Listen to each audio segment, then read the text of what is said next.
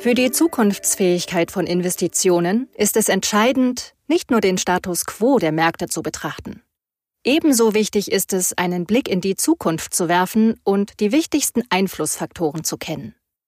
Gemeinsam mit den Spezialisten der BBE Handelsberatung haben wir die wesentlichen Indikatoren für zukunftsfähige Handelskonzepte und Standorte untersucht.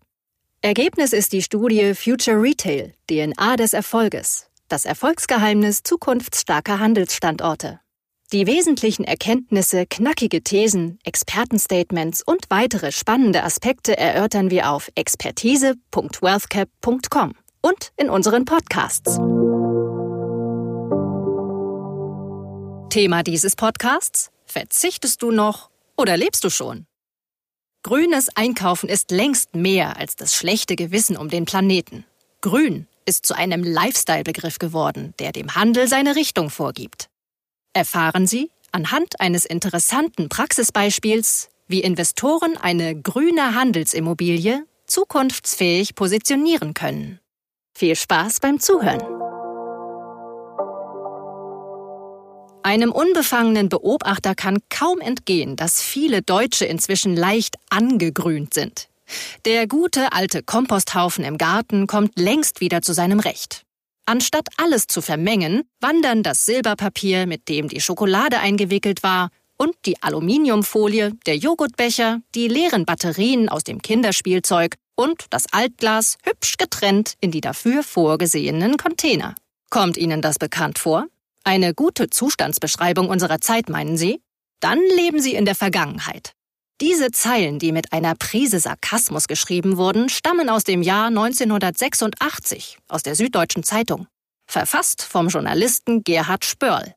Der Titel des Artikels nimmt das Thema vorweg. Es geht um die grüne Wende im Bewusstsein der Menschen, die sich schon damals Sorgen um die natürlichen Lebensgrundlagen machten. Gleiches gilt für die kleine Schwester des Ökologismus, dem sogenannten Ökoshaming. Es inspirierte einst den Komiker Otto Walkes, 1989 zu einer Filmszene, in der er Ökobauern wegen eines unsachgemäßen Kompostierens eines Teebeutels ins schlechte Gewissen redet. Aber im Ernst, dass Verbraucher mit ihrem Konsumverhalten eine Mitverantwortung am Zustand von Natur und Klima tragen, ist nicht neu. Angesichts der gut messbaren Folgen der Klimaerwärmung sind die Forderungen nach einer nachhaltigeren Lebensweise jedoch sehr viel lauter geworden. Und die Verbraucher scheinen zuzuhören. Wie aber können Investoren in diesem nachhaltigen Umfeld zukunftsfähig investieren? Eine Filiale von Dens Biomarkt in Würzburg liefert ein gutes Praxisbeispiel. Mit knapp 125.000 Einwohnern zählt Würzburg sicherlich nicht zu den größten Städten Deutschlands. Dank der sehr hohen Einzelhandelszentralität ist die Bedeutung als Einzelhandelsstandort dennoch groß. Die eher durchschnittliche Kaufkraft ihrer Einwohner macht die bayerische Stadt mit einem stark positiven Pendlersaldo wieder wett.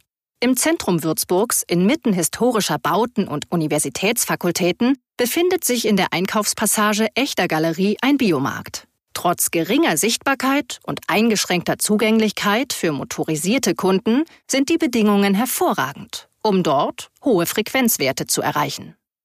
Die Vielfalt an Einkaufsmöglichkeiten in weiteren innerstädtischen Einzelhandelsgeschäften macht den Lebensmittelmarkt vor allem für Studenten, Tagesbesucher und Anwohner im näheren Umkreis interessant.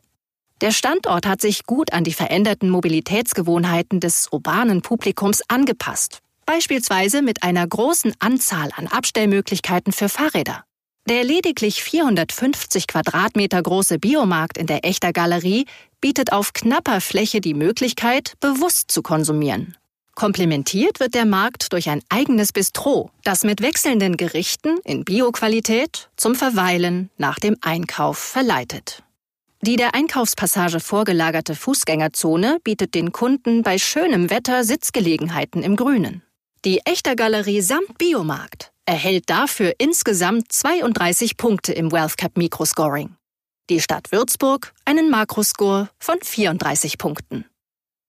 Unsere Experten Markus Wuttruber, Leiter Standortforschung bei der BBE Handelsberatung und Sebastian Zehrer, Leiter Research und Unternehmenskommunikation bei WealthCap, erläutern jetzt, welche Kriterien für die Bewertung wesentlich sind.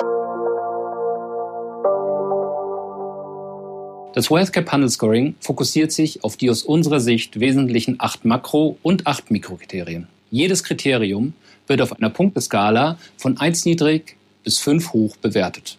Selbstverständlich spielen wirtschaftliche Aspekte wie Beschäftigung eine zentrale Rolle. Aber auch handelsspezifische Kennziffern wie Zentralität und Kaufkraft haben wir beim Scoring berücksichtigt. Bei der Beurteilung der Mikrolage sehen wir uns unmittelbar den Standort der Handelsimmobilie an.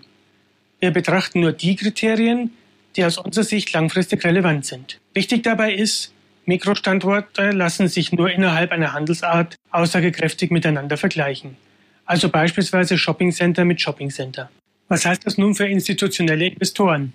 Die Auswahl von Handelsimmobilien verlangt in Zukunft immer mehr Expertise. Daher sollten institutionelle Investoren, die auf der Suche nach zukunftsstarken Handelsstandorten sind, einen Blick auf das WealthCap Scoring werfen. Genau das schafft eine Ersteinschätzung auf Makro- und Mikroebene.